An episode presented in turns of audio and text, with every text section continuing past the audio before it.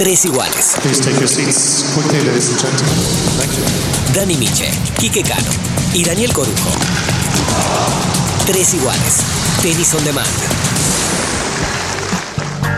Bueno, ¿qué tal? Bienvenidos. Bienvenidos a un nuevo Tres Iguales, este espacio que tenemos y compartimos gracias a la Santé, eh, que nos apoya, nos cuida, nos cura, nos mima, ¿no es cierto? Y, y que nos permite esta posibilidad, la posibilidad de charlar y de conversar con los protagonistas y llevarlos hacia ustedes. Hoy nos toca hablar con el mejor doblista de la historia del tenis argentino, por lo menos por ranking, o sea, es indiscutible. Indiscutible, O sea, además, indiscutible. es subjetivo si te gusta más o, no- o menos, pero hoy nos acompaña directo y exclusivo desde Mar del Plata, el zurdo marplatense. ¿Viste El que siempre zurdo, están las frases? El zurdo actual. El zurdo Eh, marplatense actual. No el mejor, pero Horacio bueno. Ceballos.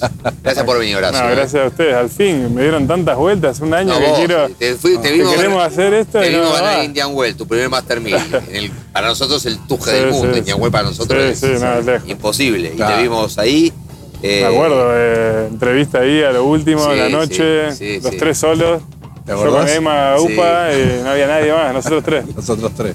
Bueno, un recorrido grande de aquel Mar del Plata, no sé si soñabas este, tener esta carrera hasta acá, con todos tus palmares. A ver, como sueño de chiquito, sí, siempre soñaba, ¿no? Tratar de jugar una vez la Copa Davis, tratar de llegar a estar 100 del mundo, jugar algún Grand Slam, tanto, tanto que vimos nosotros de Roland Garros por tele, viste, todos los años. Eh, obviamente lo soñaba, después cuando empecé mi carrera y a medida que iba jugando, eh, era más complicado de lo que uno había soñado, había que pasar muchas, muchas etapas muy difíciles, las etapas de los Futures, las etapas de los Challenger, muchos años de Challenger hasta que llegó mi primera ATP. Fue una, fueron obviamente momentos duros, pero, pero que siempre el sueño ese estaba vigente. Cuando vos sabés que hablando de estas comparaciones, ¿no? el zurdo de Mar del Plata, vos hemos llegado al tenis, eh, con Guido Pera, el zurdo de Bahía Blanca, Claro, que no es Ginóbili. No, pero uno, yo creo que por ser del lugar y de repente vos en tu caso ser zurdo también, eh, se puede ver un poquito más reflejado, ¿no? Es decir, o sentirse más familiarizado, por ejemplo, en tu caso con Vilas, Sí, el sí. zurdo de Mar del Plata. ¿Eso te hacía soñar más, digamos, es decir, un zurdo de Sí. acá, yo también lo voy a lograr? Realmente tuve mucho contacto con Guillermo de chico, ¿eh? porque él era ami- amigo de mi viejo, entrenaban juntos en el Club Náutico Mar del Plata, y entonces les quedó una buena relación y, y Guillermo me ayudó bastante, ¿eh? me ayudó mucho, con, especialmente al principio con el contrato con, con las raquetas Head. Eh, me acuerdo un día que me cayó con cuatro raquetas, yo tenía 15 años, imagínate, de cuatro raquetas nuevas, impecables, venía de jugar. Yo era muy calentón de chiquito, quebraba las raquetas y mi viejo no me compraba otra, obviamente me la arreglaban. Entonces, ¿se acuerdan cómo Claro, era sí, el arreglo sí, de raqueta que, Sí. Que sobresalía un coso de, de- Sí, sí, creo sí. era de grafito, no sé Bien qué? tu viejo ahí. Sí, sí, por supuesto. Mi viejo decía, no, te voy a comprar otra, hasta que no deje de romper raquetas. Y un día aparece Guillermo, cuando yo tenía 15, 16 años, con cuatro raquetas nuevas, y eso fue obviamente algo mágico, soñado para mí. Y, y después eh, también lo acompañé, él abrió en un momento eh, una academia en... Perdón, esa era Batata, la academia en, eh, en México. Batata también Sí, me ayudó mucho, que también tenía una buena relación. Pero con Guillermo me acuerdo mis primeros qualis de Grand Slam de Junior. Entrené varias veces cuando él estaba ahí haciendo el circuito de senior y, me dio varios consejos. Realmente la pasé muy bien y, y aprendí un montón de ellos dos. ¿Y cómo era Guillermo? Este, porque siempre fue un tipo muy especial, ya lo agarraste obviamente Sí. en la curva de descenso, pero me imagino que para vos este, habrá sido la Vilas. O sea, Sí, vos tenías sí, la sí, era- dimensión es Vilas, es por Vilas. tu papá, más que sí, nada, sí, además, tal ¿no? cual, pero a ver, eh, fue importante, importante en, en varios consejos que me dio, de- especialmente tácticos, para la edad que yo tenía, que a los 16, 17 años quería jugar el, el tenis champán, el tenis fantasía, y él obviamente intentó ordenarme un poquito. Después había consejos que no los podía volcar porque eran justamente para un jugador ya profesional, un Claro. jugador grosso. Eh, pero, pero siempre estuve muy atento a tratar de escuchar y aprender de, él. En- se te va dando la carrera y de repente apareces eh, jugando singles, pero desde aquel Guillermo Vilas que te daba estos consejos hasta que apareces haciendo, jugando singles, ¿qué sucedió en el medio? ¿Cómo vas creciendo y, y con qué medios? ¿no? Porque siempre el tema era los medios para llegar, Los medios, viviendo sí. acá. Lamentablemente para. Argentina eso es, es fundamental, ¿no? Conseguir un medio para poder viajar al exterior, a Europa, que es tan caro, ¿no? Y tan difícil. Y encima los gastos son todos dobles porque tenés que viajar con entrenador, no podés tener 17, 18 años y estar solo. Así que bueno, los comienzos, eh, yo terminé el colegio en Mar del Plata, a los 17 años me vine, me- mi último año de colegio ya venía una semana a Buenos Aires, una semana en Mar del Plata, hacía una semana en cada lugar. Entrenaba cuando estaba acá en Buenos Aires, hacía en la asociación, acá justamente en el Buenos Aires en tenis, con Lusa. Las cuatro Eh, canchitas que estaban acá en el fondo. Las cuatro canchitas del fondo, ahí con, con Gustavo y todo su magia equipo. esas canchas, ¿no? Sí. Qué lástima, Sí. porque No, pasaron había, muchos. Había una legión hermosa. Yo entrenaba, imagínate, venía, entrenaba y me iba con un ritmo de loco. Eh, Perdón, se jugó en esa canchita del fondo, se jugaba campeonato del Río de la Plata. Me acuerdo, Jay Berger jugó en esa cancha siendo número 9 del mundo. Ah, mirá. No existen más. Un Mirá. viejo Río de la Plata. Sí, sí, sí. Eh, bueno, venía una semana acá, entrenaba toda la semana, físico y tenis, con chicos que eran muchísimo mejor que yo y eso me venía realmente bárbaro. Y después, bueno, iba a Mar del Plata, estudiaba y, y entrenaba ahí con mi viejo. Eso fue a los 17, cuando terminé, eh, buscamos un sponsor, apareció un sponsor marplatense que me ayudó un año para poder viajar el último año de junior. eh, tuve la posibilidad de jugar varias qualis de los Grand Slam, mechándolo con los torneos ya Future, las qualis de la Future. Eh, a mi viejo siempre le había gustado la idea de. En este momento era mi viejo mi entrenador, ¿no? Eh, de, de jugar un poco de junior, pero ya irme echando con torneos, con torneos ya profesionales. No, perdón, no jugaste satélite, ya eran futures en tu época. Eran Future, llegué a jugar satélite, pero ya había uno o dos por año, no había Ah, mucho. Eh, bueno, después a los 18 conseguí otro sponsor, me fui a vivir a Córdoba algunos años. Después de esa relación ¿Por no terminó bien. Y porque el sponsor era. era una- ¿Cordobés? no, era.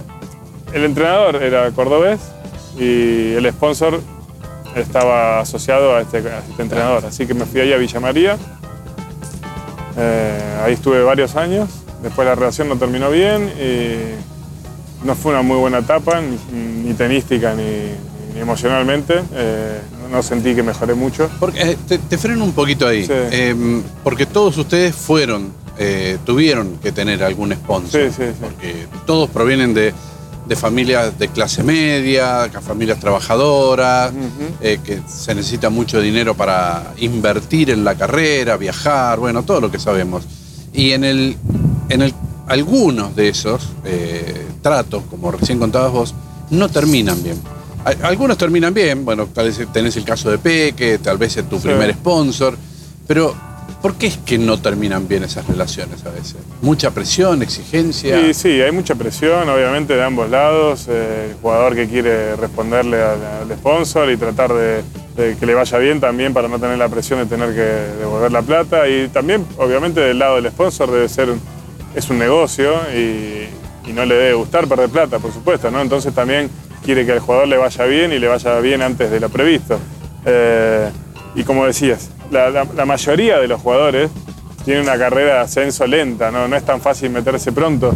Eh, quizás eh, los resultados no se veían al principio y eso hizo que- que haya más ansiedad y, y vengan los problemas antes. En es, por lo menos ese fue mi caso, no sé lo- los casos de los demás chicos, pero sí, hay, hay veces que no terminan muy bien. Hay algunos que cuando ven este tipo de, de sponsoreo o que, eh, que es una apuesta y una inversión también del, eh, ¿cómo es? De- del inversor, justamente el inversor, Sí. eh, lo ven como, mm, como que es, a ver, ¿cómo te diría? Como que le están apostando a las patas de un caballo. ¿Sí? ¿Viste? Es como Sí, ir sí. al hipódromo y le apuesto a las patas de un caballo, este va a ganador. ¿Sí? ¿Ustedes lo sienten así o lo sienten, bueno, no, en realidad se está jugando por mí? Y- Para que yo crezca y vea a ver a dónde llego. Yo creo que se dan un poquito las dos cosas. Seguramente cada sponsor que se mete en tenis debe ser fanático del tenis, debe gustar mucho, porque si no, supongo que debe haber negocios mejores para hacer que, que confiar en si un jugador de tenis va a llegar o no, que es una carrera tan, tan difícil, tan dura. Eh, pero por otro lado también debe querer eh, tener eh, algún tipo de ganancia, ¿no? Yo creo que se dan un mix de, ambas cosas.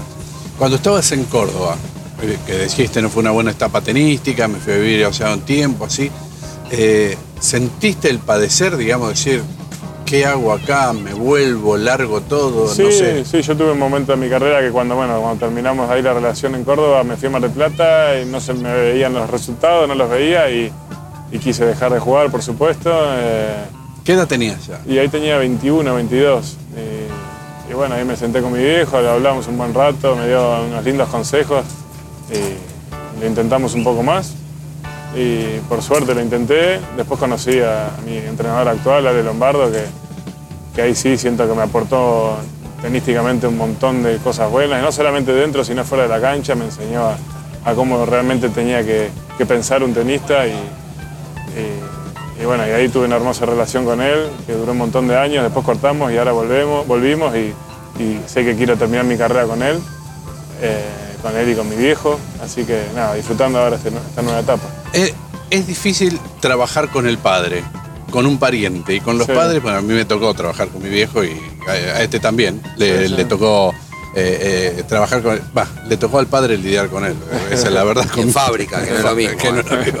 Eh, pero vos estás contando una relación muy buena, donde vos tenés una buena escucha de tu viejo, donde tu viejo te aporta y vos lo aceptás. ¿Fue así esa relación? Es lo así. distinto a lo que conocíamos nosotros. Es así, pero obviamente sin, sin eh, el agobio de estar semanas, semanas juntos, ¿no? Creo que lo que hacemos muy bien es viajo cinco o seis semanas con él, después viajo 12 semanas con, con Ale, después 3, 4 con el preparador físico, o sea, no es que hacemos 22 semanas juntos porque ahí sí que sería un caos, terminaríamos todos peleándonos, porque estamos, imagínate, en un torneo estás 20 horas en el club, en el hotel, estamos juntos todo el día, es, es una relación que si, que si te ves constantemente durante todo el año es, es difícil, na- nadie es un matrimonio.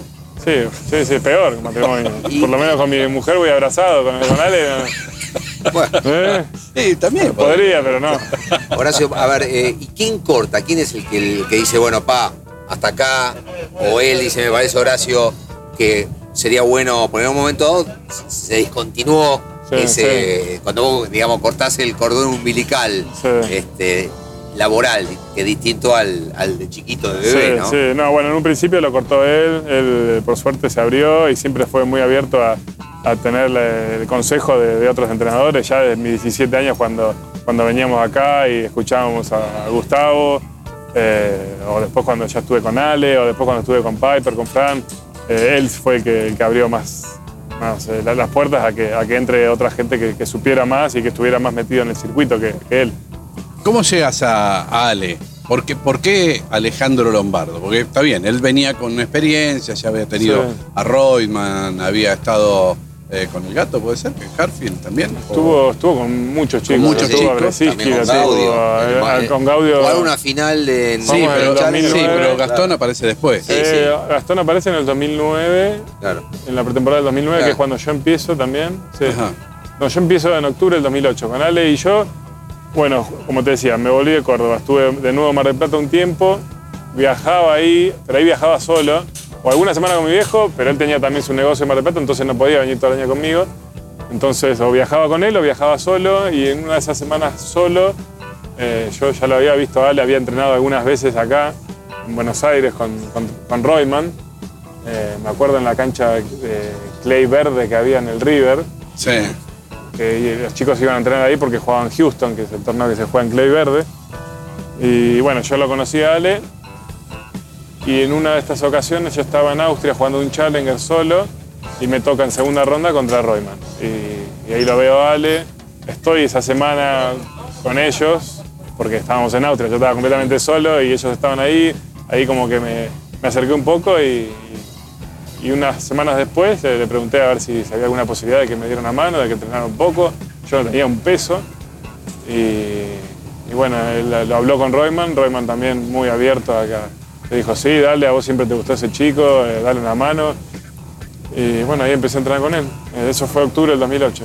No vio, él tampoco vio un peso al principio de la carrera. Eh, me bancó a full y por suerte en el 2009 despegué, confié muchísimo en el equipo que él armó y, nos fue bien. Estamos en Tres Iguales, Baila Santé, con el número 4 del mundo del ranking de dobles, Horacio Ceballos. Y, vuelvo para atrás en la charla, este, porque me quedo enganchado con algo que escucho mucho en los chicos, repetitivamente. Casi todas las historias, salvo las de los grandes, grandes, que por ahí evitan ese tema de, del famoso sponsor, que es la palabra mágica y clave que encontrás eh, en todos los tenistas, básicamente, la palabra sponsor. O sea, en este caso tuviste, contaste una relación tóxica en Córdoba, pero digo, no hay otra opción en Argentina. O sea, el sponsor, mucha gente no conoce esa historia. Creen que los jugadores salen de una especie de huevo, una cáscara, Sí. no sé de dónde sacan la guita y de repente se hacen buenos y bueno, ahora sí gana mucha guita, pero todo la que es la previa, que es súper inversión, inversión, a Sí, guita, guita, guita, y no sabes cómo sí. va a ir, este, es donde gran cantidad de jugadores quedan en el camino y otros a veces forman contratos o pasan por experiencias no muy buenas, como fue tu caso.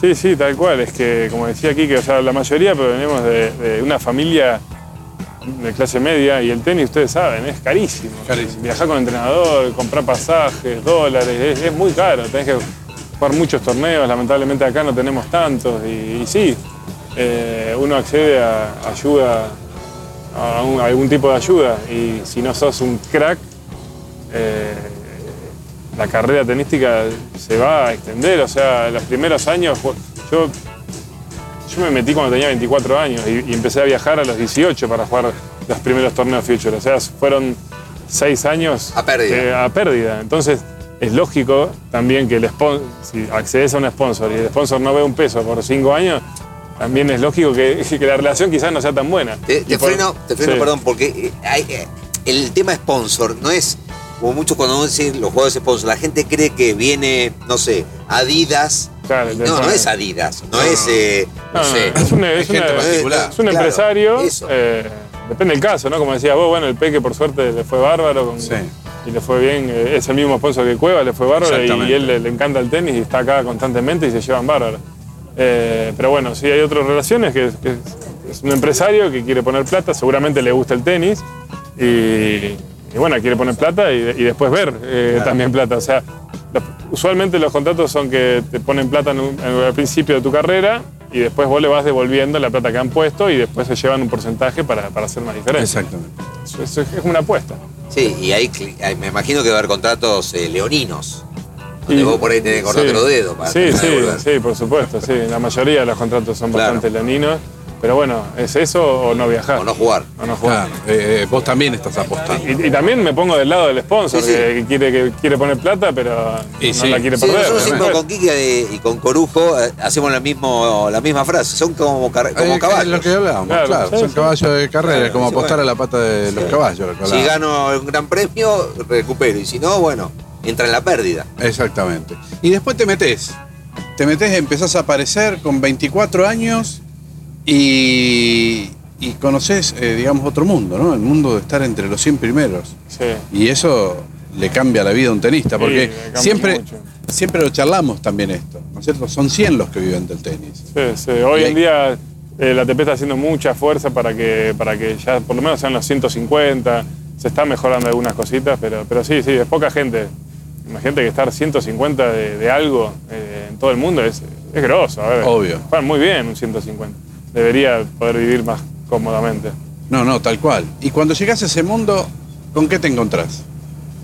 Y bueno, ese es el mundo soñado de, de- de- desde chiquito, ¿no? Eh, no solamente, a ver, lo más gratificante es, es, eh, empezar a ganar plata, ¿no? Después de seis años que viajaste jugando Future, Challenger, eh, ahorrabas en comidas, ahorrabas en Vale, entrenador. Contarle a la gente las canchas en las que jugaba. Porque algo de esto me contó Ale Lombardo. Iban a jugar, por ejemplo, no sé, a Chile, había unas canchas que eran peladas, Sí. salían las piedras. Sí, sí, la mayoría de las veces cuando jugabas a los Future eran canchas de malas. No, pero yo me acuerdo, no Pocas sé- veces venías a jugar a Buenos Aires tenis un, un Future que se hacía o en el Vila que tienen canchas buenísimas. Pero recuerdo haber ido a jugar a una ciudad que se llama Lermontov en Rusia. Oh, ¿Y dónde Eh, queda eso? Eh, Era Chechenia, creo que está Georgia y estaba Lermontov. hermoso lugar. Nos quedamos en el hotel oficial. eh, Oficial, sí, eh, hace el gesto, oficial. le cuento a la gente, hace el gesto entre oficial entre comillas. le Claro, pone. bueno. El- me acuerdo el, el fin de semana previo, todo el último piso, habían alquilado unos, unos, unos mafiosos chechenios, no sé qué. Cayeron cuatro camionetas, yo estaba solo ahí. Cuatro camionetas alquilando todo el último piso, todos armados, un miedo. La carta en ruso no existía, el inglés en Lermontov. Imagínate, es un pequeño pueblito en medio de la, de la Rusia que, que para volar había que hacer desde Moscú tres horas y media y, volaban dos veces por semana. O sea, perdías el lunes y tenías que esperar hasta el jueves para viajar. O sea, perdías el torneo. Sí, Pero sí. uno elige ir a ese lugar ¿por qué? Digo, ah, eh, va a ser un draw malo y puedo sumar puntos. Claro, bueno, sí, Eso. sí, se daba eso. Es eh, estrategia. Sí, sí, eh, era un challenger en este momento. Yo ahí ya estaba, ahí quizás estaba a 200, 200 y pico. Era un challenger grande y que me dio la posibilidad de entrar y decís, bueno, ahí si ganás dos, tres partidos, ganás una buena suma de puntos. Eh, fue por esa razón. No, No, tremendo. No, yo me acuerdo un posteo tuyo, Horacio, no hace mucho, de un Challenger en Sarasota que no había agua. Bueno, después tenés eso también. Tremendo, Eh, había el cooler y vacío. Los Challenger en Estados Unidos son muy flojos. Era un torneo que había, había, yo había contado, yo estaba top 100 en ese momento. Sí, sí, sí, un torneo Porque bueno. Sarasota se jugaba después de un ATP, entonces ya te quedabas ahí.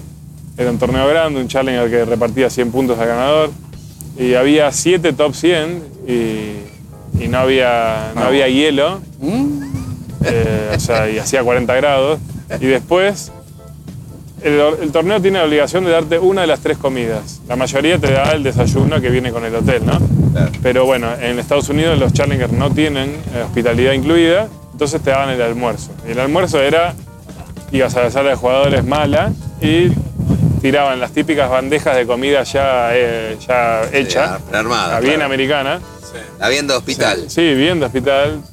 Te, tiraban la- la- la- una bandeja de pene con esa salsa a la putanesca y no sé qué.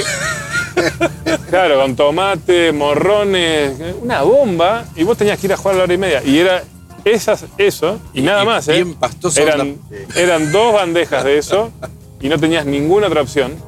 Y eran en club que no había restaurante. Claro, Entonces, si sos gluten comías- free, chau, te morís. Sí, o si tenés que jugar, eh, no podés comer eso y a la, a la hora, hora y media tenés que jugar un partido porque lo estás repitiendo constantemente. Entonces, no había restaurante tampoco. Entonces tenías que agarrar el auto, porque no hay transportación tampoco. Tampoco. Agarrar el auto que vos alquilabas y te tenías que ir a comer a otro lado. Sí. Y no podías seguir, o sea, tenías que seguir el partido por, eh, por la aplicación y ver si, uy, se llegaba a retirar uno y ya tenías que estar en la cancha, vos tenés que estar ahí 10 minutos antes. Terrible. Eh, entonces, muy malas organizaciones eh, en un torneo que había 7 top 100. Y pero. ¿cómo, ¿cómo se permite una cosa? Eso que no, no entiende. Uno está acostumbrado a ver abierto Australia, pero claro, ese son, ese no es la realidad, la realidad es No, lo otro. Bueno, sí, sí, tenés las dos realidades. Eh, y te lo, es que si no, el torneo acusa que es eso o nada, y obviamente nos conviene que haya torneo. Claro. Claro, y ahí hay También que- era un torneo que, que cobraba la mano de obra de- de- del encordador, la cobraban 25 a 30 dólares por raqueta que vos encordabas. Un challenger que ganaba 300 dólares por jugar la primera ronda. Eh, Cobraba para el cordador. Claro, era el mismo precio, era el mismo precio Que te US cobran Open. en el US Open. Pero en el US Open tenés la diferencia que ganás 50 mil dólares por entrar. Entonces, bueno, ahí está bien, pero hagan una escala, ¿no? No, ¿Y qué totalmente. sentís? ¿Que hay, hay, un, hay un agujero vacío en el sindicato, la ATP? En realidad este, se cuida de los mejores del mundo y el resto. Porque ahora vos estás como doblista, también estás dentro de. de- podés ver las dos cosas. Sí, vos viste sí. la otra realidad y hoy sos un tipo que, viste, por ahí tenés auto como chofer, tenés algunas, Sí. este, algunos beneficios que, que antes como jugador de Challenger en cicli- como ciclista no tenías. Hay eso es lo bueno. La ATP o sea, piensa en los mejores y el resto que hagan lo que puedan. No, es lo bueno de haber vivido las dos realidades, ¿no? Eh, pero estoy contento con lo que está haciendo la ATP. No es fácil tampoco eh, la situación que tienen ellos, pero están mejorando cosas, están mejorando cosas en los Challenger, están, están tratando de subir eh, los premios, eh, no solamente a los mejores. La brecha se, es muy grande, pero se ha achicado un poquito, especialmente para la- las primeras rondas, han, subido lo- los premios y le están dando más importancia a la parte física con, con respecto a, a llevar fisios a, a varios challengers que antes no había. Eh, está mejor, van, van- van por buen camino. Pero, digamos, pensando, eh, un... No, no vamos a hablar de, de los monstruos, porque los monstruos son los que traccionan el negocio. Sí. Digo, Sí, Federer, sí. algún, qué sé yo, cualquier jugador, Fognini, top 20, ganan 10, 15 millones de dólares por año entre contratos y premios, qué sé yo, y los pibes que juegan los Challenger, y ni hablemos los men o los women, ganan 300. Sí, sí, no, no, muy poco, muy poco. Sí, sí, sí, por eso la brecha sigue estando, por más de que se esté intentando cosas nuevas, pero, pero bueno, tampoco debe ser tan fácil, ¿no? A mí lo que me hace un poco de, de, de historia me gustaría que, que quizás los medios, no, no por ustedes, los No, medios no. de la ATP, eh, eh, le dieran más importancia a todos los jugadores, no solamente a los cinco o seis primeros, porque que esos obviamente manejan el mercado, pero algún día ya no van a estar más. dice. O ponele, vos vas a un torneo de 250 o un Challenger de 125 mil y la ATP debería utilizar la prensa para promocionar a más jugadores. Para que darle- ju- hacerlos visibles. Claro, o sea, no hagas conocido a los 20 mejores del mundo, hacé conocido a los 80 mejores del mundo. Porque uno es jugador 80 del mundo, vos lo vas a ver y juegan huevo y te gusta ganarlo jugar. Y si la gente conoce el 80 del mundo, van a venir más sponsors, van a venir más eh, patrocinadores y, los van a auspiciar y, vamos, y, esos jugadores también van a ganar más plata, ¿no? Entonces, vos le haces publicidad, eh, la ATP le hace publicidad al 120 que va a jugar el Challenger. La gente lo va a ir a ver al Challenger y también le van a su- a surgir más oportunidades de, de ganar plata. Hace un año en Tres Iguales hacíamos a Cabal y Fara un especial con ellos y no me acuerdo cuál de los dos decía, el ATP no le da bola a los doblistas. Cuando hacen los highlights, los mejores puntos de la También. semana en, en los programas que Sí. hacen, tanto en redes sociales como en la televisión, ponen todos puntos de single cuando lo- justamente lo- una de las cosas que tiene el doble es la espectacularidad. Sí, no era ni pelota. Eso tienen que hacerlo también, o sea, darle más importancia al doble porque está bien, el single es más entretenido, es más lindo, la gente va a jugar y paga la entrada, pero hay torneos, en Estados Unidos a la gente le fascina el doble. Y hay torneos que, por ejemplo, Indian Wells o los cuatro Grand Slam, que tienen tantos días que necesitan de los dobles, Claro. necesitan de partidos para llenar las canchas, para poner partidos y, y- y armar los horarios, y no le dan la importancia que le deberían dar. Eh, creo que, que eso también hay que hacer un poco más de hincapié. Hablabas que con Ale Lombardo te juntaste por octubre, más o menos me dijiste de 2008. 2008, sí. De 2008. Un año y medio después, o un poco menos, te tocaba debutar en Copa Davis. Tuviste Sí, un, sí. un ascenso y una aparición sí, bastante rápida, ¿no? Tuviste que ir al frío, así Sí. estaba fresco. Sí, y debuté como doblista también. Como ¿eh? doblista, Claro, claro. O sea, yo ahí fui de doblista. A mí, a mí siempre me encantó jugar doble. Y no esperabas, y no esperabas jugar con tu compañero. Con- eh, yo debuté con David. Por eso, porque David no Ah, estaba- No estaba David en el equipo. No David estaba- llegó el jueves. Iba del Bonis, que era el más pibe de todo. Sí, también. Era, era un equipo re debutante, creo que. Leo Mayer, Leo Mayer, vos, eh, Fede el- y yo. El eh, gordo creo que tenía algún. El gordo Joan tenía algún partido. encima. Exactamente. Era sí, así. sí, sí. Y, y el miércoles nos escribe, ah, bueno, le escribe al capitán, eh, escribe David, dice, che, ¿sabes que me siento mejor? ¿Qué opinan si voy? No sé qué. Y, y lo hablamos entre todos, obviamente se lo habló a Fede y, y sí, sí, era un aporte inmenso. Así que cayó ahí y jugamos. Entrenamos mediodía. él entrenó, él llegó el jueves a la noche, creo, porque no estuvo en la cena. No estuvo, no estuvo en el sorteo. No estuvo en el sorteo, llegó el Fue la a primera noche. vez. Exactamente, fue la Así primera que vez que lo entrenamos el viernes media hora y el sábado jugamos. ¿Y cómo fue ese debut? Digamos, Y- estar ahí con él. Y bueno, ahí justamente en ese debut, Ale tenía muy buena, mi entrenador tenía buena relación con él y le dijo, ese primer partido del pibe, bancalo en todas. No le pongas ni una cara, no le digas nada malo y bancalo en todas. Y David, obviamente inteligente, sí, me, me bancó full y yo me sentí jugando como si fuera un partido más. Y fue bárbaro. Fue, Sí. fue bárbaro, bárbaro. Ale, Ale que también tuvo que salir al cruce a defenderlos, a defenderte a vos.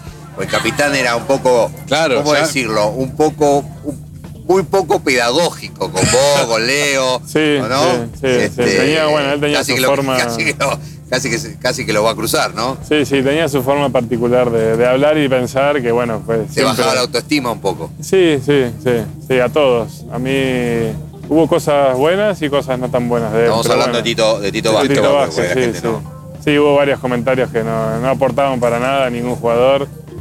Eh, pero bueno, también tenía sus cosas buenas porque es un Sí, tipo claro. que está metido en el tenis hace mil años y tiene una gran experiencia. Pero como todo, ¿no? Eh, creo que cada entrenador tenés que saber, como cada persona, ¿no? Eh, hay cosas buenas y cosas malas, tratar de, de aprovechar lo bueno y, y dejar pasar rápido lo malo. Sí, bueno, te costó, pero vamos a contarla. Ganaron en, en- en Suecia, ganaron con David, David. que estaba roto ya para jugar el, el último partido. Sí, sí. eh, que lo Venía juega de un desgarro, sí. Exactamente. Vinci Guerra, ¿no? Con Sí, Vinci Guerra, definió sí, sí. Venía de un desgarro y se volvió a desgarrar. Tanto es así que después no juega Indian Wells o juega y pierde rápido en la primera ronda. Y van a jugar a Rusia Jugamos en Rusia. en verano. en verano contra dos top ten. Estaba Yuzny y Davidenko, que los dos estaban top ten en ese momento. Y David juega dos singles. Juega un rompió. pedazo, un Sí. pedazo. Yo me quedé asombrado del nivel de David ese- en esa gira, en ¿Y esa vos? Copa Davis. Y yo jugué con el gordo Joan, que El doble. El doble y lo ganamos también. Y en el vestuario, ahí se va la pedagogía que hablaba él, se fue al diablo del, del capitán y gana Argentina. Sí. Gana Argentina, semifinales, que después va a jugar a Lyon. Pero vos te vo- volvés a un torneo, creo que a Alemania. Viajaste a Yo de jugar, ahí ¿no? me fui a Alemania, a Stuttgart. Sí, no viajaste bien. Eh, estaría. No, no, no, porque. Dolido, digo, viajaste bastante dolido por la situación que había pasado ahí en. Eh, hubo una gran reunión, ¿te acordás? Hubo una, hubo una, sí, sí, hubo una reunión. Yo no recuerdo que a mí me haya dicho algo particular en Rusia. Sí, la. la- Después del doble fue el que hablaron. Eh, Y después hubo la gran reunión después tuvimos una reunión. Sí, queríamos tratar de ver si Cambiar capitán. cambiar de capitán, básicamente, porque no nos sentíamos cómodos por esos comentarios. Una lástima porque, porque como te decía, es, es un gran entrenador, pero, pero no nos aportaba mucho desde lo, lo- lo psicológico, ¿no? de lo emocional. Claro, tenías ahí estaba Cayo Rivera, que era un poco el que hacía el Sí, balance, sí. Cayo, Cayo hacía el balance. Sí, sí, Cayo hacía el balance, siempre nos llevamos muy bien, yo lo conozco desde que vengo acá de los 10 años a jugar Interclub. Así que sí, él, Era la época de Maldita David. él, él hacía un equilibrio Exacto. importante. Eh, pero sí, tuvimos esa reunión, recuerdo. Sí, me acuerdo en Rusia que, que con- para con el gordo Joan, que no estuvo muy bien, el comentario que hizo cuando estaba jugando contra Davidenko, un partido Sí, durísimo. y, durísimo. y obviamente Y había después jugado bien, había arrancado bien. había ganado 6-4 Sí. a un nivel altísimo, había perdido 6-4 a un nivel altísimo, jugó un tercer set a buen nivel y después se murió porque Claro. Davidenko te hacía punta y punta. Oh. Exacto. Y bueno, ahí fue donde tuvo un comentario con, con el gordo que, que Ah, que había jugado dobles con vos, ¿no? Eh, Eduardo. gordo había jugado, claro, pero el- doble fue el día después. El día día después, esto, esto fue el viernes. Sí. Uno a uno. Ah, claro. Claro, sí, sí, sí, Sí. sí, tal cual. Hay cosas que pasan. este, Sí, eh, sí.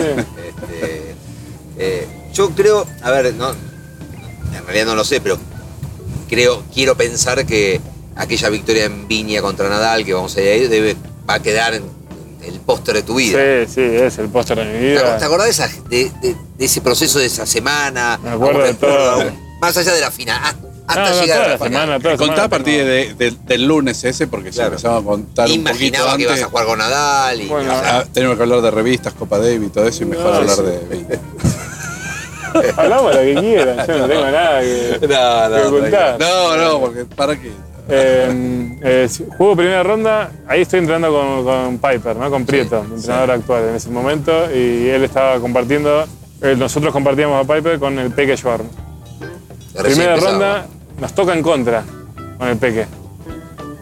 Y yo siempre lo jodo al Peque, digo, gracias a vos gané ese torneo, porque le gané 6-2, no, perdí 6-2 el primer set, me mató, y yo ya estaba medio entregado, venía de jugar, había una seguidilla de Challenger que había ganado, yo estaba un poco cansado, no sé qué, y me gana 6-2, 2-1 él, ya estaba medio liquidado el partido, y ahí se volvió loco, perdió un game, y se volvió loco, eh, me pongo dos iguales y veo, ¿qué, qué le pasa?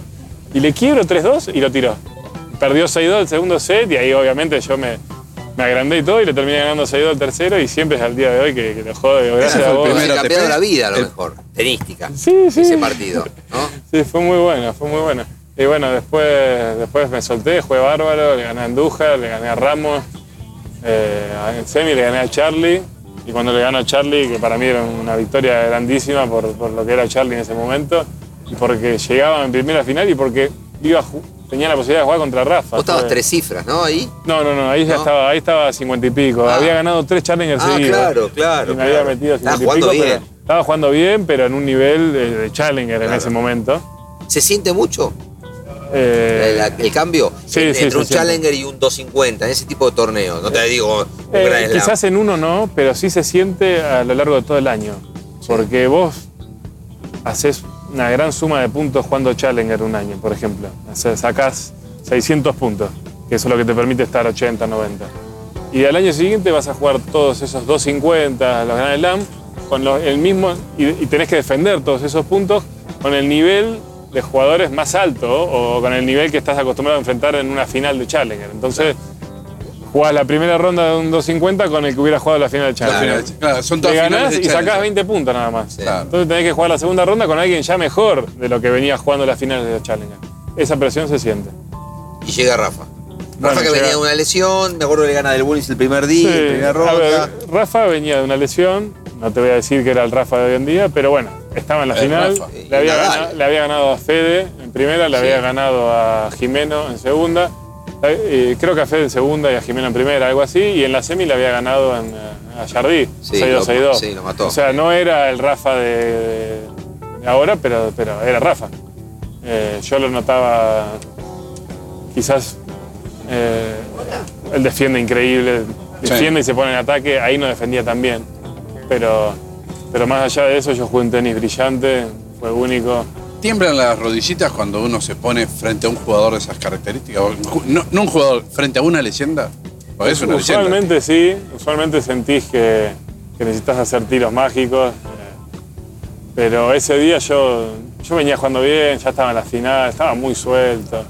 Eh, ¿Realmente creías que se.? ahora, La verdad, cuando vas a salir, hoy puedo ganarle, a este le puedo ganar o, No, no o salís pensaba- a perder por poco. No, no pensaba que le podía ganar. Se, se- entro a la cancha, juego un primer set muy bueno, pierdo 7-6. Y cuando pierdo 7-6, digo, intentemos sacarle un set. Vayamos al tercero. Además pierdo el primer set 7-6 y alguien de la tribuna me grita gracias. Gracias por el set que nos diste, porque había durado casi una hora, que era lo mismo que había jugado Rafa los tres partidos previos. había ganado rápido.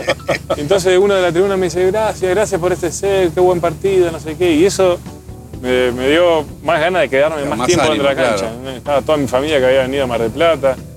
Eh, entonces dije, vamos a sacarle un set, vamos a sacarle un set. Íbamos 7, 6, 2 iguales, 3 iguales.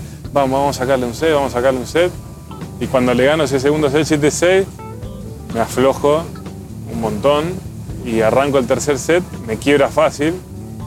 Y ahí él saca 1-0 y ahí se puede decir que tuvo el momento para ganarlo, para liquidarlo, porque yo me había aflojado después de ganar ese segundo set, cometo unos errores y recupero el, el quiebre rápido, por suerte. Y ahí de nuevo, che, vamos a ganarle un game más, uno más, uno más. Fuiste game a game. Y ahí en el tercer set fui game again. El famoso paso a paso. Paso a paso, sí.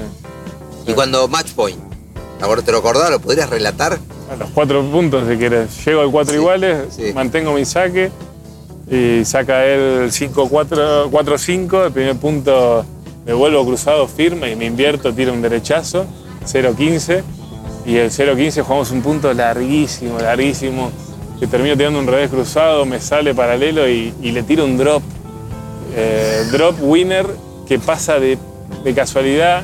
Me agarro el pantalón pedo, así. sí vas a decir de pedo. Sí, iba a decir de pedo. Estoy tirando el drop y digo, ay, no pasa, no pasa. Pum, y pasó 0.30.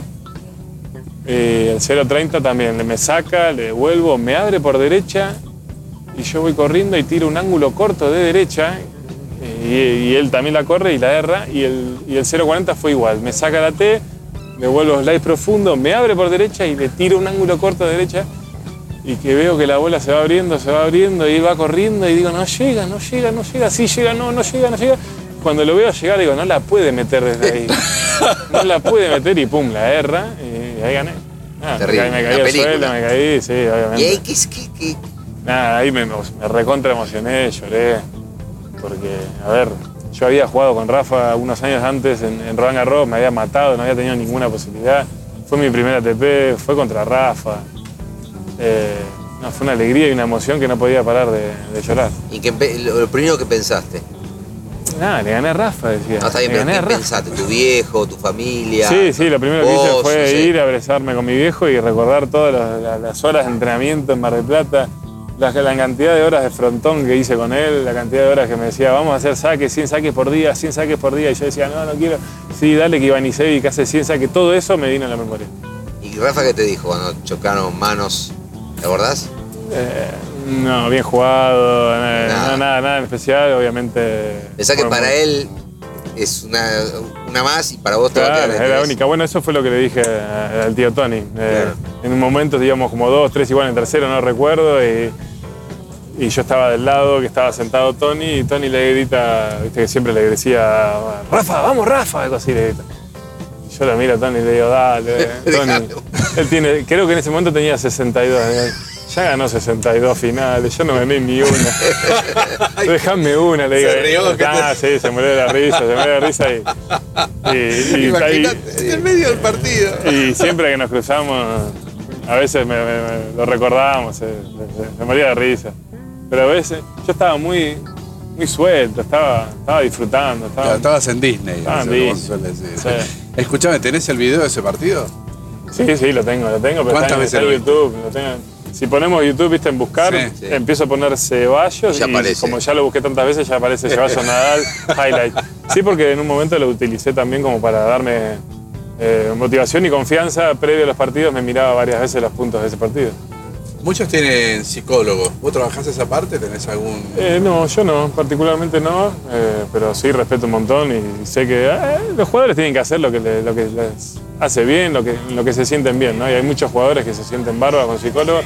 Yo he trabajado, pero no, no llegué a sentirme muy cómodo y, y preferí confiar más en mi equipo y, y en mi familia. Vos eh, fuiste un muy buen singlista, te- tuviste una buena, más que aceptable carrera como singlista, pero como doblista, este, casi que te estás teniendo y falta una, ca- una carrera de excelencia, porque final de Grand Slam, título Master 1000, Sí, eh, sí. comparado con el single. ¿Cuándo empezás a soltar una cosa y cuándo, cómo se hace el proceso de voy saltando el single, voy agarrándome el doble? Es Sí. una cosa que una cosa te lleva a la otra, es una decisión premeditada. Ese- ese- esa es la decisión más difícil para, para un tenista que, que está llegando ya un momento que, como decís vos, yo tuve una carrera que me encantó, la de single, pero ya en un momento sentía que yo siempre jugué bien el doble y, y obviamente, como decíamos, en el doble no le dan ni la importancia ni el dinero. Entonces uno sigue intentando con el single, sigue intentando con el single hasta tratar de derrocharle la última gota, ¿no? de, de sacarle provecho. Y, y ese e- era un momento difícil eh, que por suerte se vio acompañado de los resultados. Cuando decidí ser doblista, se vio acompañado de, lo- de los resultados. Por suerte me pude meter rápido y entonces la parte económica no me afectó tanto, porque seguí más o menos equiparando lo mismo que en single y hasta que me fue mejor. Pero, pero sí, fue una decisión dura justamente por, por la parte económica, ¿no? ¿Qué, qué tiene que tener un jugador de single? ¿O qué tiene, mejor sería? ¿Cuál es el diferencial que tiene que tener un jugador de dobles al de singles, por ejemplo? Porque para jugar dobles, uno dice, bueno, el singlista puede jugar mejor que el de todos Sí, sí, a ver, todo ciclista juega bien doble porque justamente sabe jugar bien al tenis, le sabe pegar bien de los dos lados, sabe sacar bien, eh, sos agresivo. Pero el doblista tiene que ser más activo y, y no te podés desconcentrar ni un minuto, ¿viste? En, doble, en single vos tenés más tiempo, ¿no? Tenés más tiempo para ir a buscar la pelota, la toalla, los puntos son más largos, o sea, tenés algún tiempo más para desconcentrarte y, y- y poder eh, meterte de nuevo en el, eh, en el partido. En cambio, en doble es, es un partido tan corto, con el formato también de, de- de novato, sin la claro. ventaja o con el super tiebreak. Es una hora 10 que vos tenés que estar completamente compenetrado en el partido con tu compañero y, y- y con el rival y no desconcentrarte un segundo, porque te vas, te quiebran una vez el saque y ya perdiste el set y después eh, la brecha es muy corta, ¿no? Y a lo sumo tenés que jugar un set más y un tiebreak. Entonces, el doblista tiene que tener mucha concentración, estar muy intenso toda esa hora y media, porque sabés que no va a durar más que una hora y media. Entonces tenés que estar muy, muy activo. eh, y después ser, yo creo que ser más valiente que en single. Porque tenés que ir más al ataque, tenés que ir más a volea, tenés que cruzarte más. eh, no, no ves dobles que sean de pasar cinco o seis pelotas cruzadas, jugar profundo, no, es un tiro y subís a la red, un tiro winner, un saque ganador. El jugador de doble tiene que ser valiente. ¿Y, y ser compañero? Sí, sí, eso es fundamental, eso es la regla número uno. No podés jugar con alguien que, que te ponga mala claro. cara o, o- o que te putees, no, no va. Eh, ¿Hubo algún partido en eh, bisagra en el single dijiste, es- o no, es un proceso de varios torneos? No ¿Cómo, se me voy a dedicar al doble. ¿Hubo algún partido, algún momento bisagra de tu carrera de singlista que dijiste, No, sí, ¿te doble"? acordás en el 2016 cuando hablábamos de Miami? Sí. Yo estaba a 115, 120. eh, Bueno, pero ganaste del potro ahí. Claro, estaba a 115, pero era la quilu- eh, Sí, estaba quali, estaba afuera sí. y ahí yo ya estaba pensando. Entraste por Federer. Entré por Roger, bueno, sí. De la que luce por Ahí, ahí Federer. tuve, ahí todo tenista tiene que tener una cuota de suerte también y yo tuve ahí suerte, ¿no? Eh, em, fue que, sí, yo ya ahí jugaba mucho doble, me sentía que jugaba bien, estaba a 115 en, en single, sentía que quería meterme porque quería obviamente tratar de volver a estar a 100 y volver a ganar plata y todo, pero también sentía que jugaba bien doble. ¿Te acordás que lo hablábamos? Digo, no, Sí. no sé qué hacer, o por ahí me empiezo a jugar doble, pero e- e- esa era la incertidumbre que te da en ese momento esa decisión. Pero bueno, ahí tuve suerte, por, suer- por suerte. Eh, entré por Roger. Era, salía adelantado Roger. Claro, jugaste en segunda con del potro. Claro. Pero encima entré cinco minutos antes. Sí. Roger decidió. Sí, sí. Fue a entrar en calor y todo. Además, te, te lo dijimos nosotros por WhatsApp. Sí, fue a entrar en calor y todo, Roger. O sea, decidió no jugar Sí, teníamos un problema 10 en la minutos antes. Sí, 10 minutos. Yo antes, también sí, me pongo en el lugar del potro, debe ser durísimo tener que preparar todo tu partido contra, Fede. contra Roger, contra Roger, ¿eh? y 10 minutos antes te dicen, no, jugás contra Cebolla. Cebolla. O sea, nada que ver. Eh, y bueno, sí, yo entré también, perdido por perdido, entré sueltísimo. Ya estaba fuera del torneo, entré, jugué contra el Potro también, o sea, todo suelto, me salió todo bien, gané. Después le gané a Verdasco otro partido y ahí ya empecé a jugar bien, me metí top 100 de nuevo, empecé a entrenar con, con Ale nuevamente y, ahí fue, tuve unos muy buenos dos años de mi carrera tenística. Eh, hablaste de aquel partido del Potro que me acuerdo la cara de Tujes del Potro después de la derrota. Primero por la derrota, primero por la derrota y segundo porque este, había quedado eso dando vuelta y ya sé que te lo pregunté 800 veces, ya Sí, lo explicaste, sí. sé lo que vas a decir y todo, pero bueno, estamos en tres iguales con, con Horacio Ceballos y nos van a decir, ¿cómo me preguntaste del partido de Alemania? ¿Quién? Sí, Este, pero bueno, una eh, boludez que hice, me quise hacer vivo. Yo siempre fui así, bastante. pero te lo hicieron pagar mucho, Horacio. Sí, sí, lo pagué. La gente y, y del Potro también. Aunque vos no lo quieras sí, contar decir. obviamente se debe haber sentido también un poco tocado. Yo tenía buena relación con él y me quise así gracioso, nada más, una boludez. Y, y no me salió bien y, lo pagué caro. Eh, pero Pero también. pediste disculpas enseguida y sin embargo. Sí, lo pedí disculpa enseguida eh, en Monte Carlo. Eso Sí. fue con Alemania. Yo cuando lo hablé ahí con Monte Carlo con él, le, le pedí, le, le dije la, Personalmente le Sí, pedí. sí, personalmente. ¿Y qué te dijo? ¿Sí? ¿Todo bien, Sí, Horacio? todo bien, no lástima. que siempre Hablaste nos- al pedo. Sí, sí, siempre nos habíamos llevado bien nosotros. Me sentí un poco. ¿Cambió Sí, él la relación con vos igual aunque después de las disculpas? Eh, dejamos de hablar un poco, también yo después no me volví atrás en el ranking, no realmente no compartimos tanto, tanto tiempo, eh, pero no, no es que haya cambiado, sino que tampoco es que éramos amigos, ¿no? No, no, compañeros, Siempre hubo, hubo, claro, hubo respeto, ¿no? Pero bueno, obviamente después de eso no hubo más respeto por, por lo que yo dije. Y habrán pasado uno o dos años más después de esa situación y después volvió a estar todo bien. Eh, eh, fíjate que el año pasado casi jugamos el doble juntos en Queen. Y, Sí. y, y es más, a veces sigo en contacto. Yo le, le he preguntado a ver cómo estaba de, de sus lesiones. O sea, ahora está todo más que Sí, bien. con el tiempo, las perspectivas. Sí, sí, por suerte- Corea y Audio se abrazan. Sí, sí, sí. Sí, también este circuito, viste, No hace, crece, que, ¿no? Hace que, que- que no haya tantos amigos en el circuito, sino sí, por supuesto, compañeros, pero que, que las amistades, am- amistades son difíciles cuando hay tanto en juego, ¿no? Pero eh, esto es una opinión personal y creo que con Quique coincidimos y con Hugo No que no está también. Para mí te costó no haber tenido la mini copita de Copa Davis en tu, en tu vitrina. Estoy Eso, eso yo te soy sincero, no lo sé, no lo sé, pero bueno, las cosas al, al capitán y a la Copa de le salieron bien y ganaron. Sí, sí, eso al margen, Cuando estuvo no. en, discusión si tenía que llevar a tal jugador o no, le funcionó todo y funcionó y, y fue bien. Y, y yo te juro que cuando Argentina ganó la Copa de yo te voy a ser sincero, yo sentí un alivio porque era increíble la cantidad de veces que habíamos llegado a la final y que no se podía ganar. Era ya, era, era un karma, era terrible. Era horrible para todos jugadores, estuvieras o no en el equipo. Y cuando se ganó, todo el mundo, te juro que sintió eh, un alivio. Por más de que unos, obviamente en cierto punto sentías un poquito de, de celos o de, ay, qué lástima, qué lástima que no podíamos estar. A ver, no soy, no, no te, te soy sincero, no voy a ser boludo tampoco.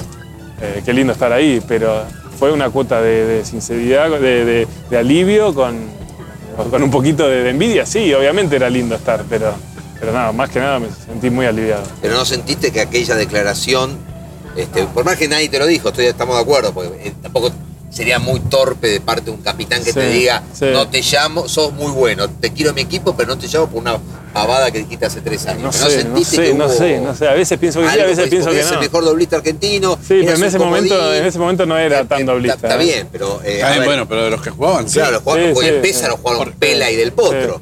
Sí. Del Potro nunca en su vida habían en, jugado. en Polonia Sí. jugó eh, No, Olivo. pero, para, Olivo. pero para, para Polonia Sí. me llamaron, ¿eh? Sí, sí. Y yo dije que Y no. él dijo que no. Yo dije que no porque justamente estaba a 115, quería meterme top 100, quería, Sí, quería jugar Roland Garros. que no. Quería jugar Roland Garros, main draw. Y había 3, 4 challengers en ladrillo que no quería perderme esa oportunidad.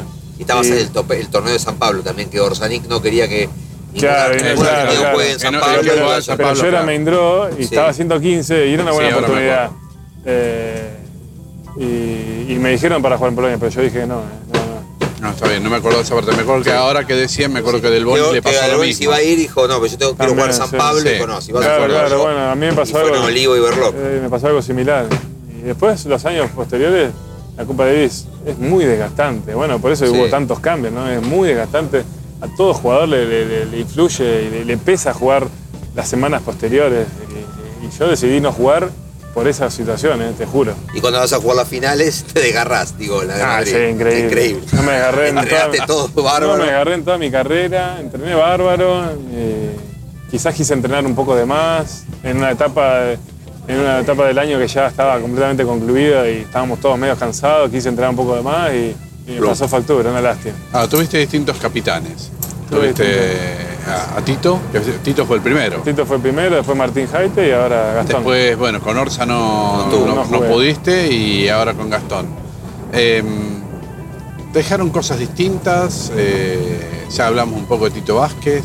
eh, el aporte que, que te pueden haber dejado Gastón o Martín fue diferente. Sí, fue diferente. Martín lo que más me aportó a mí fue una, una convivencia espectacular. O sea, el, grupo que armaba en esos momentos era muy lindo y te hacía sentir como que la Copa Davis eh, no era la presión que, significaba jugar para el país, ¿no? Era más, parecía un torneo que jugábamos habitualmente que, que una Copa Davis. Y eso para el jugador estaba muy bueno porque te hacía jugar un poco más relajado. Y con Gastón, eh, Gastón me aportó más tenístico.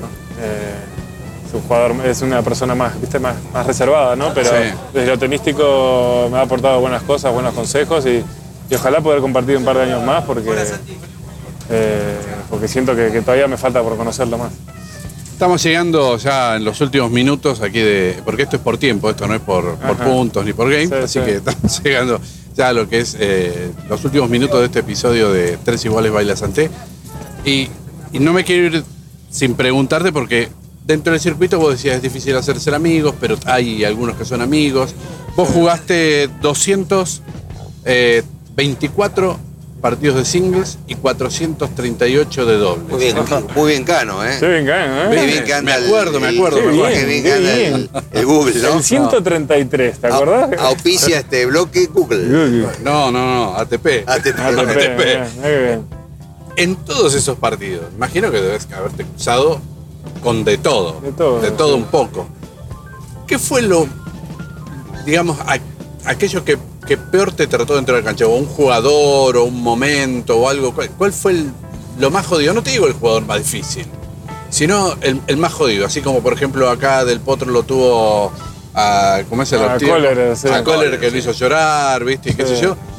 Un- momentos así. ¿Cuáles fueron esos? Pero que decís esto, lo agarro el cogote y lo. A ver, de, de, de pelea en sí no, pero ponele, viste que todo jugador tiene un jugador que, que no le gana nunca, viste. A mí me pasaba con Diego Cristín. ¿En En los Future, me ganaba siempre, siempre. Yo me venía y me tocaba y era la puta madre, me toca de nuevo. Bueno, chapa, no, eh, me llevo de 10 con él, eh, pero me ganaba siempre. Eh, momentos complicados debo tener, me agarraste medio frío. Em, ah, me estás matando. Eh, a ver, me, acuerdo, había una legión de argentinos cuando uno jugaba Future que eran bastante Ásperos. ásperos dentro de la cancha. Y con uno de ellos sí, ahora me acordé. Eh, en un Challenger en Italia terminamos a las puteadas mal con Villagrán, Uh, Cristian Villagrán. Porque había momentos que, que- que varios de estos jugadores trataban de hacer lo que sea para ganarte. Y, y Villita en ese momento también. Mira que yo me había entrenado un montón con él acá, entrenamos años y años en, la, en.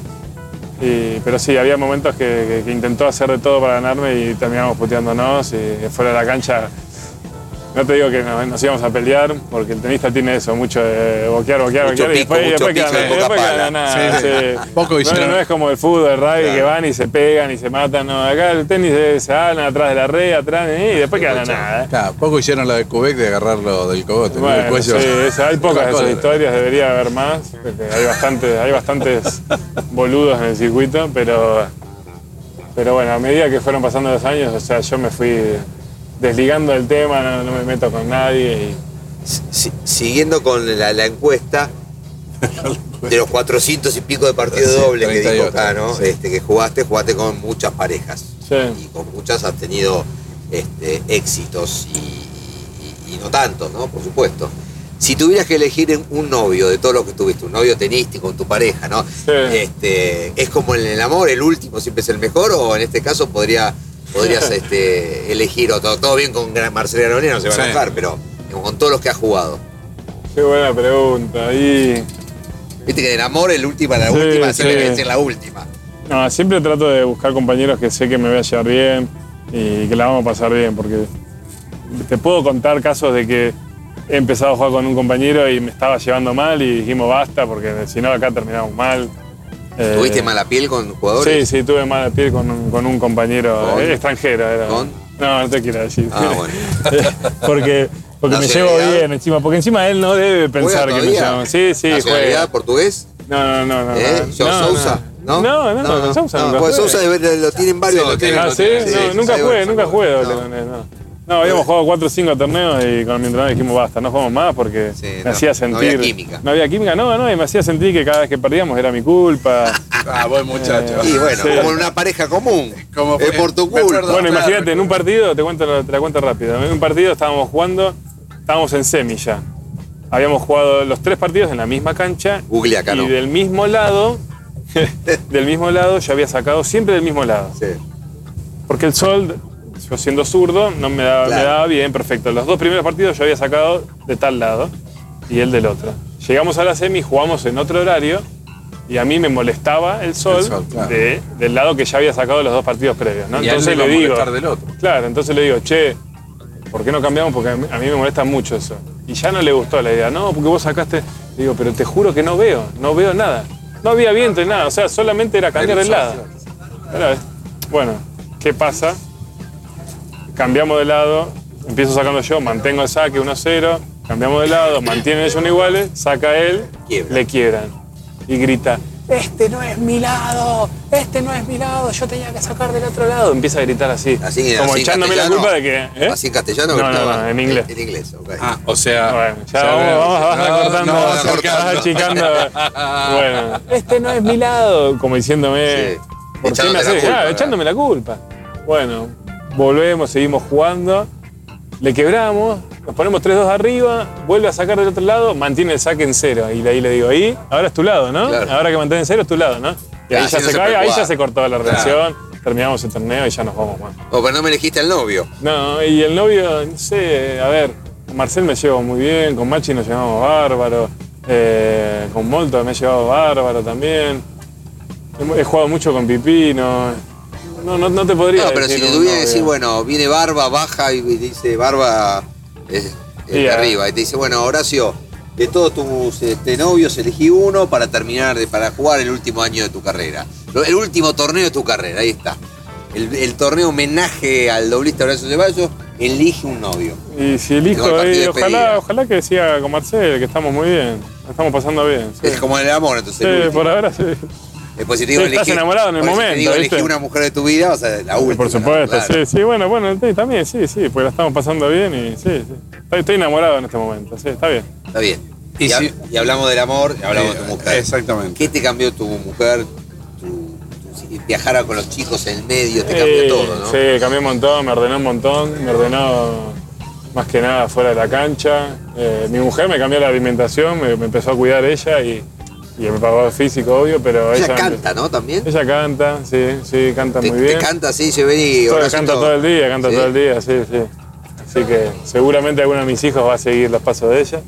Y los tuyos no. Y vamos a ver, vamos a ver. ¿Te gustaría que tu hijo fuera tenista? Lo vi quiera. en Buenos Aires. Que haga lo que quiera, si es por mí no, pero si a él le encanta, sí, que juegue. Y si veo que es crack, lo vamos, lo vamos a guiar. pero- ¿Y, y por qué no? ¿Es un mal ambiente el tenis? ¿Por qué no te gustaría Es que una carrera difícil, es una carrera difícil para el que no es, el que no es crack como, como un Del Potro, un Coria, un Aldean, es una carrera muy dura. Supongo que todas, ¿no? Pero, pero sí, es difícil. Es mucho sacrificio para que vivan 100. Pero se puede hacer un Ceballos. que Bueno. le fue- no le fue nada mal. Sí, sí, no, no, obviamente estoy muy contento, pero, pero bueno, vamos a ver, vamos a ver qué, qué, qué decida él. Está- eh, perdón, ¿estás tranquilo? ¿Estás hecho? Sí, Sí. sí, sí, y justamente lo que me dieron mis hijos también fue esa tranquilidad, ver que había mucha más vida, más importante que el tenis. Yo antes sufría, cada derrota la sufría un montón y a partir de que nació mi primera hija, eso pasó a un segundo plano. Claro. Vos en, en- en- en tres años atrás, ni loco, no ibas a jugar una ATP Cup. Y decís, no, para enero, me quedo, no voy, Sí, me quedo sí, con la sí, familia, sí, ¿no? sí, porque pongo todas las cosas en la balanza y, y quizás ahí sí perdí un poco de plata, pero gano en, en salud mental y en salud y en tratar de estar más con los chicos, porque ahora fíjate que ju- jugué Córdoba, Buenos Aires, Río, Acapulco, eh, No Copa. Davis, Iñahuel, Miami. Miami, o sea, son Una siete locura. semanas y media. Si yo hubiera ido a jugar la TP Cup, hubiera arrancado el año el 28 de diciembre. No, Claro, O sea, por suerte, digo, bueno, está bien, no voy a ganar la guita que, que hubiera ganado la TPK, pero sí me voy a cuidar de físico para poder tratar de llegar bien hasta Miami. Claro, y Es además una- voy a es- estar con mi Es gente. una locura, es un año larguísimo. Si te, te pones a pensar todo lo que queda y todo lo que hay, es un año larguísimo. Y pensando en lo que quede, en lo que hay, ¿hasta cuándo pensás que se puede extender tu carrera? Eh, es tres años más, tres, cuatro años más. Vamos a ver cómo vamos de físico, cómo vamos de ganas, pero si me preguntás hoy, sí, tres años más. Y, bueno, tu pareja va a alargar, tu novio va alargando el single también tampoco, me parece, ¿no? Sí, ya lo largo también. Eso es bueno. Sí, Eso sí. te saca a vos también un poco de, Sí, sí, está bueno, está de bueno. culpa, porque debe dar un poco de culpa. Porque Sí. que, que le vaya mal el single así nos dedicamos al doble. No, no, sí. Debe pasar sí, eso. sí, sí. sí. No, no de maldad, Sí, digo. De, No de maldad, pero sí. a ver, si jugaba un partido 7-6 en tercero y tenés que ir a jugar el doble, era duro. claro, no te quiere, no te, no te quiere jugar, ¿no es cierto? Y Bueno. nosotros siempre hacemos una foto en tres iguales, hoy Sí. somos dos iguales, y siempre la, la sacamos con fotógrafo pedorro y uno vamos a sacar con el número uno, con Sergio, Con Sergio Llamera, Llamera. que es más pedorro, dice él, pero no, es el número uno del tenis, así que estamos cerrando este, hace con el 13, hace El con 13, Horacio. sí, el 13. estamos cerrando este tres iguales Baila Santé. Con este, foto de por medio. eh, Con foto de por medio con Sergio Llamera, que no puso el rollo, ahí puso, Sí, hasta ahí 400, está, y ahí estamos Ahí está. Este, Lo te agradecemos, la No, pasaste gracias bien, la pasé muy bien, creo que fue más largo de lo que me habían dicho y me encantó, Bueno, ¿eh? La pasamos no, bárbaro. ¿eh? Pero pasó, pasó. No miraste el reloj Y no, nunca, está bueno porque, que- viste, cuando empezás a recordar cosas que has vivido, esa es la idea. te dan ganas de volver a hablar, ¿viste? gustó lo que te No es el típico, ¿cómo, ¿cómo te sentiste en la cancha jugando? No, no. No, ya no va más. No, no va más. ¿Te gustó lo que te invitamos a tomar y, a tomar y comer? Muy Sí, rico, muy rico de catering que te armaron en, casa y lo trajiste acá. Divino. Gracias. Gracias a ustedes, Eh, chicos. Horacio, gracias. Y bueno, no, les recordamos, nos vemos cuando nos veamos. Y nos escuchamos cuando nos escuchan. Tres iguales. Please take your seats quickly, ladies and gentlemen. Thank you. Dani Miche, Quique Cano y Daniel Corujo. Tres iguales. Tenis on demand.